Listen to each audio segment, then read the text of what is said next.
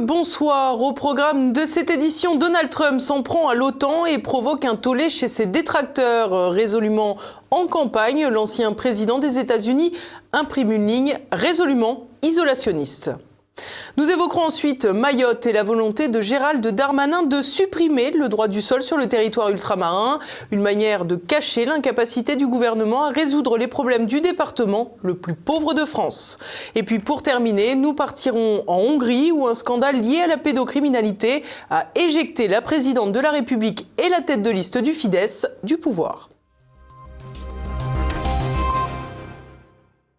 Donald Trump, pas encore candidat, mais déjà au cœur des polémiques. En critiquant le fonctionnement de l'OTAN, l'ancien président a soulevé un tollé. Élément d'explication avec Olivier Frère-Jacques. Une sortie médiatique qui met le feu aux poudres. La campagne états-unienne s'emballe déjà à neuf mois de l'élection présidentielle. En cause, le président Donald Trump, de passage en Caroline du Sud, à Conway, où il s'en est pris aux États membres de l'OTAN qui ne paieraient pas leur contribution à l'Alliance. Big country stood up and said, Well, sir, uh, if we don't pay and we're attacked by Russia, will you protect us? I said, You didn't pay? You're delinquent? He said, Yes, let's say that happened. No, I would not protect you. In fact, I would encourage them to do whatever the hell they want. You got to pay. Des propos que le président rapporte comme étant issus d'une discussion avec un important chef d'État qui l'interrogeait sur la position des États-Unis en cas d'offensive de Moscou sur un pays de l'OTAN du temps de la présidence Trump. Déjà, lors de sa présidence, Donald Trump avait fustigé l'organisation du traité de l'Atlantique Nord en l'accusant de ne pas avoir su s'adapter à la menace terroriste, regrettant que seuls cinq États respectent l'objectif fixé par l'OTAN de consacrer 2% de leur PIB aux dépenses militaires. Une déclaration choc qui n'a pas manqué d'inquiéter le secrétaire général de l'OTAN, Jens Stoltenberg, qui a dénoncé ses propos en estimant que cela mettait en danger les soldats américains et européens. Le Norvégien s'est cependant gardé de nommer l'ancien président états-unien comme pour ne pas insulter l'avenir. La position de Donald Trump a également fait grincer des dents du côté de la Maison-Blanche où le porte-parole adjoint de la présidence, Andrews Bates, a estimé qu'encourager les invasions d'alliés par des régimes meurtriers est scandaleux et délirant et d'évoquer la mise en danger de la sécurité nationale, de la stabilité mondiale et de l'économie américaine. Rien dramatisant pour une déclaration d'un candidat qui rapporte seulement une discussion qu'il aurait eue sur une hypothétique attaque russe contre un État qui ne respecterait pas ses obligations financières vis-à-vis de l'OTAN. Beaucoup de conditionnels pour des propos à l'emporte-pièce. Surtout, les propos de Donald Trump sont aujourd'hui pris comme une menace par certains médias alors qu'ils reflètent une anecdote du temps de sa présidence. Par ailleurs, président, il n'avait pas mis fin à l'OTAN ni joué une partition farouchement isolationniste. C'est pourtant sur la corde isolationniste que l'ancien président des États-Unis entend tirer pour séduire ses électeurs. En 2000, dans son livre The America We Deserve, l'Amérique que nous méritons, il estimait que les animosités entre factions en Europe orientale ne méritaient pas de sacrifier des vies américaines et que se retirer d'Europe permettrait aux États-Unis d'économiser des millions de dollars par an. Se confrontent ici deux visions états-uniennes en matière de politique étrangère, l'une isolationniste et l'autre interventionniste, impérialiste diront ses détracteurs. Les deux répondent à une manière différente d'envisager le monde, mais aussi à des logiques économiques divergentes. En effet, si Donald Trump veut faire l'économie de la politique interventionniste, qui est coûteuse, les tenants de l'interventionnisme trouvent aussi un débouché économique, avec le soutien de conflits loin des frontières américaines. Ainsi, le secrétaire général de l'OTAN, Jens Stoltenberg, a affirmé dans un entretien accordé au Washington Examiner que l'Ukraine est une bonne affaire pour les États-Unis et d'expliquer que la majeure partie de l'argent que les États-Unis fournissent à l'Ukraine est en fait investi aux États-Unis en achetant du matériel américain envoyé en Ukraine. Washington renforce son industrie de défense. L'opposition entre Joe Biden ou un possible remplaçant et Donald Trump pourrait ainsi se jouer en partie sur le positionnement international des États-Unis, une question directement liée à celle de l'économie états-unienne et qui peut ainsi directement intéresser les lecteurs. La guerre en Ukraine a accru la ligne de fracture entre les néocons, adeptes d'une politique d'intervention, et la ligne défendue par Donald Trump. Le meeting tenu en Caroline du Sud a également été l'occasion pour l'ancien président de faire valoir une autre ligne de fracture dans l'opinion américaine. En effet, le candidat à la candidature républicaine s'est montré assez musclé en matière de politique migratoire. We have no choice within moments of my inauguration. We will begin the largest domestic deportation operation in America. No choice. C'est le retour de la question migratoire aux États-Unis après la promesse de Donald Trump de bâtir un mur à la frontière mexicaine lors de sa première campagne, un mur dont la construction s'est en partie poursuivie sous la présidence Biden. En montrant sa fermeté sur la question migratoire, Donald Trump se montre assez cohérent avec ses velléités isolationnistes et propose à l'État continent que constituent les États-Unis de se diriger vers un développement intérieur en se préservant des remous d'un monde en pleine ébullition une opposition qui devrait se trouver au cœur de l'affrontement avec la gauche américaine, et cela à plus forte raison si Joe Biden est remplacé au pied levé par le très guerrier secrétaire d'État Anthony Blinken. Paris se penche sur l'outre-mer. Gérald Darmanin a annoncé que le droit du sol pourrait être supprimé à Mayotte. De quoi donner l'impression qu'il s'empare des problèmes du département, alors que cela ne suffira pas à résoudre l'insécurité qui gangrène le territoire. Explication de Renaud de Bourleuf.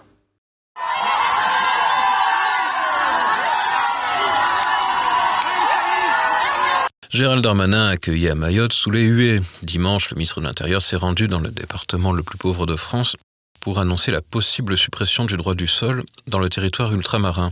Le président de la République m'a chargé de, dire aux Mahorais que nous allons prendre une décision radicale qui est l'inscription de la fin du droit du sol à Mayotte dans une révision euh, constitutionnelle que choisira le président de la République. Plus qu'ailleurs, Mayotte connaît les conséquences du droit du sol. À l'hôpital de Mamoudzou, chef-lieu du département d'outre-mer, 90% des naissances ne concernent pas des Mahorais.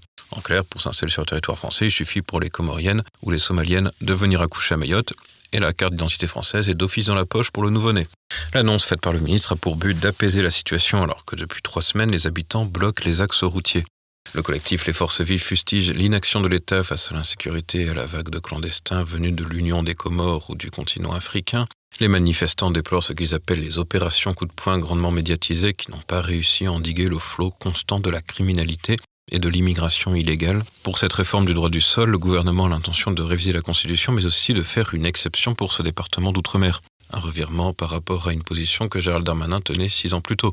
Alors ministre de l'Action et des Comptes Publics, il débattait avec Jean-Marie Le Pen et refusait de voir la suppression du droit du sol comme une solution. Il y a beaucoup de travail, bien sûr qu'il y a beaucoup de travail à Mayotte, comme il y en a en Guyane d'ailleurs. J'ai été à Mayotte. D'instaurer la loi de la République parce qu'il n'y a mm. pas deux catégories de Français, il n'y a pas deux catégories de territoire. Six ans après, la situation s'est largement dégradée. Mayotte fait face à une crise d'accès à l'eau, le territoire est miné par la criminalité, et l'opération Wambouchou de destruction des bidonvilles et d'expulsion des clandestins a été un échec. Devant la faillite de l'autorité de l'État, Gérald Darmanin propose donc un moyen juridique pour réduire l'attractivité de l'île. Les parlementaires locaux, le député LR Mansour Kamardine et son homologue Lyot Estelle Youssoufa, accueillent la mesure favorablement, mais les manifestants ont l'intention de maintenir leur barrage tant qu'il n'y aura pas de résultats concrets. Reste à savoir si la révision constitutionnelle, si elle aboutit, sera suffisante. Avec ou sans nationalité, les clandestins peuvent toujours venir sans grande difficulté sur leur bateau, l'Union des Comores n'étant qu'à 70 km de Mayotte. Le député européen RN André Rouget, spécialiste de l'outre-mer, rappelle que la mesure a été défendue en 2018 par une proposition de loi de Marine Le Pen, mais qu'elle est en soi insuffisante. C'est une mesure préventive. C'est une mesure préventive de bon sens. Or, Mayotte aujourd'hui est en situation de quasi-guerre civile. Il y a des gens qui se font assassiner toutes les semaines et ce n'est pas la suppression du droit du sol qui va restaurer l'autorité de l'État et rétablir l'ordre. Maintenant, il faut appliquer la loi de 55, révisée plusieurs fois, sur euh, l'instauration de l'état d'urgence. Une autorité de l'État malmenée par l'échec de l'opération Wambouchou au printemps. L'opération Wambouchou a été un fiasco retentissant, énorme, un fiasco dans lequel se sont fourvoyés pas moins de trois ministres régaliens, le ministre de l'Intérieur Darmanin puisque l'encadrement législatif n'était pas réuni pour la reconduction des clandestins à la frontière. Monsieur Dupont-Moretti, garde des Sceaux, ministre de la Justice, qu'aurait dû anticiper euh, l'agite propre faite par euh, la vice-présidente du syndicat de la magistrature trois semaines plus tôt et qui a bloqué euh, le démarrage de l'opération. Et enfin, Madame Colonna qui a été incapable de faire en sorte que la France, puissance mondiale, mette au pas l'Union des Comores, un État de 800 000 habitants qui passe son temps à se gausser et à provoquer la France, que ce soit sur les ondes de RFI ou à la tribune de l'ONU, puisque les Comores revendiquent la possession de Mayotte, alors que les Mahorais, par trois fois et par voie référendaire, ont exprimé leur souhait de rester français. Charles Darmanin a d'ores et déjà annoncé une nouvelle opération en Bouchou, mais avec le même arsenal législatif et des relations toujours aussi tendues avec l'Union des Comores, on peut craindre que le ministre soit en marche vers un nouvel échec. Tempête politique en Hongrie. Après une affaire sordide de pédophilie, la présidente de la République et la tête de liste du Fidesz pour les européennes ont été contraintes de démissionner. Explication de Nicolas de Lamberterie et Ferenc Almassi. Le Fidesz de Viktor Orban a rarement connu une fin de semaine aussi agitée en près de deux décennies d'exercice du pouvoir. Ce samedi, les deux femmes les plus en vue de l'appareil du parti au pouvoir, par ailleurs toutes deux francophones, ont démissionné de toutes leurs fonctions et se sont retirées de la vie publique. Tout est parti d'un scandale lié à une grâce présidentielle accordée en avril 2023 à l'occasion de la visite du pape en Hongrie à un ancien directeur adjoint de centre social pour enfants placés accusé d'avoir essayé de couvrir les agissements pédophiles du directeur du centre. Il est donc important de souligner que l'individu gracié n'a pas été condamné pour avoir lui-même agressé des enfants. L'individu a été condamné à 4 ans de prison et clame par ailleurs son innocence. La grâce présidentielle a été connue de la presse et donc du public début février 2024, ce qui a eu pour conséquence une indignation dans la société hongroise. Conséquence de ce scandale, Katalin Novak, présidente de la République depuis 2022, a démissionné de ses fonctions samedi après-midi. L'affaire a été ébruitée parce qu'en réalité, lorsqu'il a porté l'affaire devant la Curia, donc en, Hongrie c'est la, Cour suprême du, pays, euh, la magistrature la plus élevée, il, a euh, rendu donc public qu'il euh, avait reçu le pardon. Il voulait en fait être innocenté et pas seulement gracié. Et, ça a donc rendu public son nom et l'affaire, et de là est parti tout le scandale qui a coûté à Victor Orban et à son parti les deux personnalités féminines les plus, euh, les plus connues, les plus populaires, probablement aussi quelques-uns des, des, espoirs du Fidesz pour le futur. Donc c'est un coup extrêmement dur, en plus de porter atteinte à l'image euh, du Fidesz et de Viktor Orban, qui se pose comme euh, défenseur de la famille. Il y a tout un, un, récit euh, Fidesz construit sur l'importance de la défense de l'enfant et de la famille. Et donc cette affaire, évidemment, pose un énorme problème et crée aujourd'hui en Hongrie un très gros scandale au début de la campagne pour les élections européennes et municipales qui auront lieu en juin. Mais Katalin Novak n'est pas la seule à avoir démissionné. L'ancienne ministre de la Justice, en exercice au moment où cette grâce présidentielle a été accordée, Judith Varga, qui aurait dû conduire la liste du Fidesz lors des élections européennes du mois de juin, s'est également retirée de la vie publique. Alors, dans ces circonstances, euh, si on peut comprendre la démission de la présidente euh, Katalin Novak, ce qui interroge, c'est aussi la démission et le retrait de la vie publique euh, de Judith Varga, qui était ministre de la Justice, mais surtout tête de liste euh, pour les européennes. Et ça s'explique par le fait qu'en réalité, cette, euh, cette grâce présidentielle, évidemment, ne se fait pas sur un coup de tête de la présidente. Euh, c'est un dossier qui est traité pendant des mois et par la présidence et aussi par le ministère de la Justice qui était alors dirigé par Judith Vorga. Alors le, le, détail de l'affaire, c'est qu'en fait, ce dossier n'avait pas été signé par le ministère de la Justice, signé par la présidente, et ensuite, euh, ça a été donc euh, signé par la suite, un peu contraint. Euh, mais donc, Judith Vorga en tire aussi les conséquences, sachant très bien que elle aurait pu être traînée dans la boue par l'opposition pour une responsabilité partielle, on va dire, ou, une sorte de complicité dans cette dans cette affaire qui, d'un point de vue de la communication, est désastreux pour le Fidesz. Pour éteindre ce scandale, Viktor Orban a donc choisi de frapper durement. D'une part, il a poussé à la démission Novak et Varga, et d'autre part, il a annoncé une réforme constitutionnelle pour exclure du droit de grâce présidentiel les crimes ayant porté atteinte aux enfants. Tout cela ne serait peut-être pas arrivé, comme le souligne euh, l'homme politique euh, à la retraite et avocat euh, Andras Schiffer. Euh, tout ça ne serait peut-être pas arrivé si les, les pardons présidentiels, les grâces présidentielles étaient rendus publics et justifiés systématiquement. La, la, dimension de, de, discrétion sur ces, sur ces grâces présidentielles est quelque chose qui nourrit beaucoup de fantasmes ou de ou de, de, de complots, enfin de d'idées de, complot ou de ou de copinage ou de corruption, etc. Euh, donc c'est c'est quelque chose qui remet en cause un peu le, le système euh, actuel. Euh, il y aura certainement des modifications. Orban a d'ailleurs, Victor Orban a d'ailleurs annoncé une modification de la Constitution. Voilà, c'est c'est quelque chose qui vra vraiment est un scandale politique qui vient marquer le début de cette campagne des européennes et des municipales hongroises. Je n'irai pas jusqu'à dire que euh, c'est un coup monté, euh, mais je suis surpris qu'un tel accident ait pu avoir lieu. Tout est toutefois possible en politique. Euh, reste à voir comment Viktor Orban réagira et reprendra la main sur le débat public. L'objectif du Fidesz est assurément de refermer cette séquence catastrophique afin de passer le plus rapidement à autre chose, à moins de quatre mois des élections européennes et municipales, ces dernières ayant une importance cruciale dans la vie politique interne et faisant office d'élection de mi-mandat, étant donné qu'elles interviennent à deux ans des prochaines législatives. Et à présent, c'est le moment de partir faire le tour de l'actualité en bref. La FNSEA essaie de sauver sa crédibilité après avoir appelé les agriculteurs à rentrer dans leurs fermes malgré la faiblesse des annonces gouvernementales. Le premier syndicat agricole menace de reprendre les blocages. À deux semaines du salon de l'agriculture, Arnaud Rousseau, l'industriel qui préside la FNSEA, a déclaré que les mesures n'étaient pas assez rapidement mises en place et que sans accélération, les actions des agriculteurs pourraient repartir de plus belle. Arnaud Rousseau doit également rencontrer le Premier ministre Gabriel Attal mardi après-midi L'objectif de l'exécutif sera sans doute en premier lieu non pas de porter secours aux paysans, mais d'assurer un salon de l'agriculture calme et serein pour la visite d'Emmanuel Macron. Opération communication pour Gabriel Attal. Après la polémique du jeune Premier ministre occupé à montrer des photos de son chien dans l'hémicycle, le contre-feu n'a pas tardé.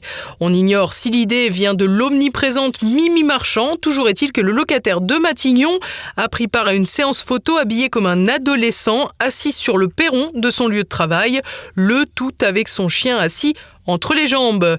La boule de poil, prénommée Volta, est d'ailleurs une femelle que Gabriel Attal voulait, selon ses propos, voir rester dans son jardin secret. En réalité, le jeune Premier ministre s'est offert une petite opération séduction en expliquant qu'il aimait les animaux et qu'il était enchanté d'avoir récemment adopté cette petite Volta sur Instagram. Et oui, on en est là. 700 000 La somme donne le vertige. Il s'agit pourtant du montant total soutiré par un présumé escroc à des personnes en état de faiblesse pour des interventions d'urgence. Serrure bloquée, chauffage en panne, fuite d'eau. L'homme inculpé, un certain Mehdi, déjà en détention pour d'autres faits, sautait sur toutes les occasions pour arnaquer des personnes en difficulté. À la tête de plusieurs sociétés, l'homme aurait escroqué quelques 170 victimes franciliennes avec des factures exorbitantes et des services mal réalisés tous les clients avaient trouvé les sociétés d'intervention en tête de recherche sur les pages jaunes. Deux otages israéliens de plus sains et saufs. À Gaza, Tsahal a annoncé être parvenu à libérer deux hommes qui étaient retenus par le Hamas depuis le 7 octobre dernier. L'opération a eu lieu pendant la nuit à Rafah, dans le sud de l'enclave palestinienne, et serait le résultat de la collaboration entre le Shin Bet, le service de renseignement intérieur, et la police israélienne. Une centaine de personnes ont toutefois perdu la vie dans cette opération. Le gouvernement de Benjamin Netanyahou se félicite évidemment de ces libérations, qui ne doivent toutefois pas mettre sous silence les critiques quant aux conséquences humanitaires de la riposte israélienne sur la bande de Gaza. En effet, près d'un million cinq cent mille personnes sont actuellement agglutinées dans la ville de Rafah, transformée en camp géant et insalubre. Les Palestiniens, outre les frappes israéliennes et les combattants du Hamas, sont également en proie à la famine et à des risques d'épidémie.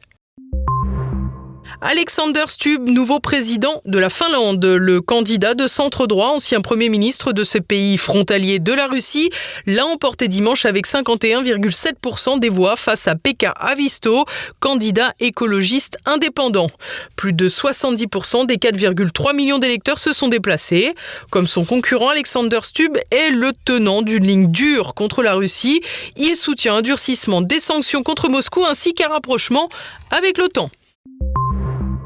C'est une actualité qui a ému la presse. L'ancien Premier ministre des Pays-Bas, Dries Van Dact, et sa femme Eugénie ont eu recours à l'euthanasie comme le permet la loi néerlandaise. Les médias racontent ainsi qu'ils seraient partis ensemble, main dans la main. Ce qui aurait pu s'achever dans l'intimité est donc transformé par la presse en opération politique pour la promotion de l'euthanasie, légalisée aux Pays-Bas depuis 2001. Une fin transformée en spectacle qui devrait sans grande surprise atteindre la France pour accompagner la légalisation de l'euthanasie, grande cause de la Macronie. Marée noire aux Caraïbes après le naufrage d'un mystérieux bateau. Au large de Trinité et Tobago, le Gulf Stream, un navire d'une centaine de mètres sans aucun pavillon, s'est échoué mercredi dernier. Il déverse depuis une importante quantité de pétrole dans les eaux marines. Le premier ministre du territoire a expliqué que la situation n'était toujours pas sous contrôle et que la décontamination ne pouvait pas encore commencer. Cette catastrophe intervient au moment du carnaval, un rendez-vous touristique crucial pour le tissu économique des îles situé à quelques 15 km du Venezuela. Le gouvernement a lancé un appel afin d'inciter les habitants à participer aux efforts pour contenir la catastrophe. Aucun signe de vie n'a été repéré sur le navire dont on ignore tout, à commencer par sa provenance et l'identité de son propriétaire.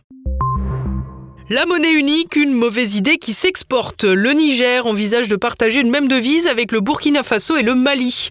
Sous prétexte de sortir de la colonisation, le chef militaire au pouvoir à Niamey, Abdourahman Tiani, a ainsi évoqué dimanche une possible entente entre les trois pays du Sahel pour sortir du franc CFA et ne plus être ce qu'il nomme, je cite, la vache à de la France.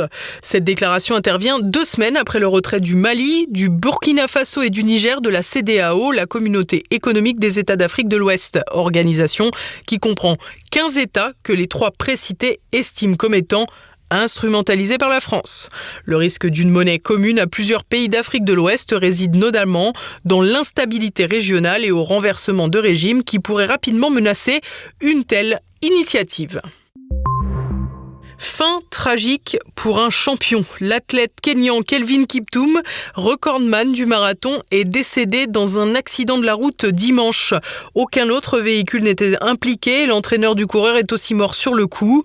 À seulement 24 ans, Kelvin Kiptoum avait déjà parcouru le marathon de Chicago en 2h35 secondes, devenant le premier athlète à passer sous la barre des 2h et 1 minute et battant le record précédent d'Eliud Kipchoge de 34 secondes. En 2022, il avait remporté le marathon de Valence, puis ceux de Londres et de Chicago en 2023. Il était bien sûr attendu par tous les amateurs de course à pied pour les Jeux de Paris. Et voilà, nous approchons déjà de la fin de cette édition. Dans un instant, pour le Zoom du jour, Madeleine Melquillon, agrégée d'histoire-géographie et ancienne élève de l'école normale supérieure, présente son ouvrage à ceux qui nous parlent comme à des enfants, Mon voyage en Septuagénie.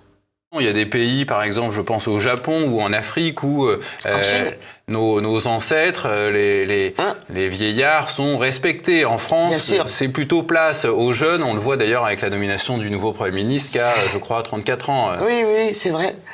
Euh, Donc cette disparition du respect dû aux anciens ben, Ça vient, de, je pense, du fait que nous sommes dans une économie libérale, toute c'est-à-dire, il y a eu des gradations, il y a eu des allées, il y a eu des hmm. retours, mais bon.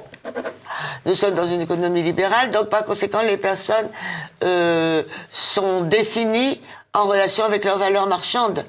Mais vous ne produisez plus de, de ma valeur marchande. Je ne produis plus, je ne, crée pas de valeur. Hmm. Donc je n'ai pas de valeur.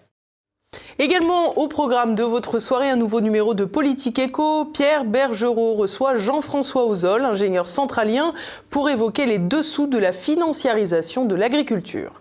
À présent, c'est le moment de retrouver la chronique Les Affranchis. Ce soir, Philippe Béchat dénonce le racket d'État pour éponger les déficits.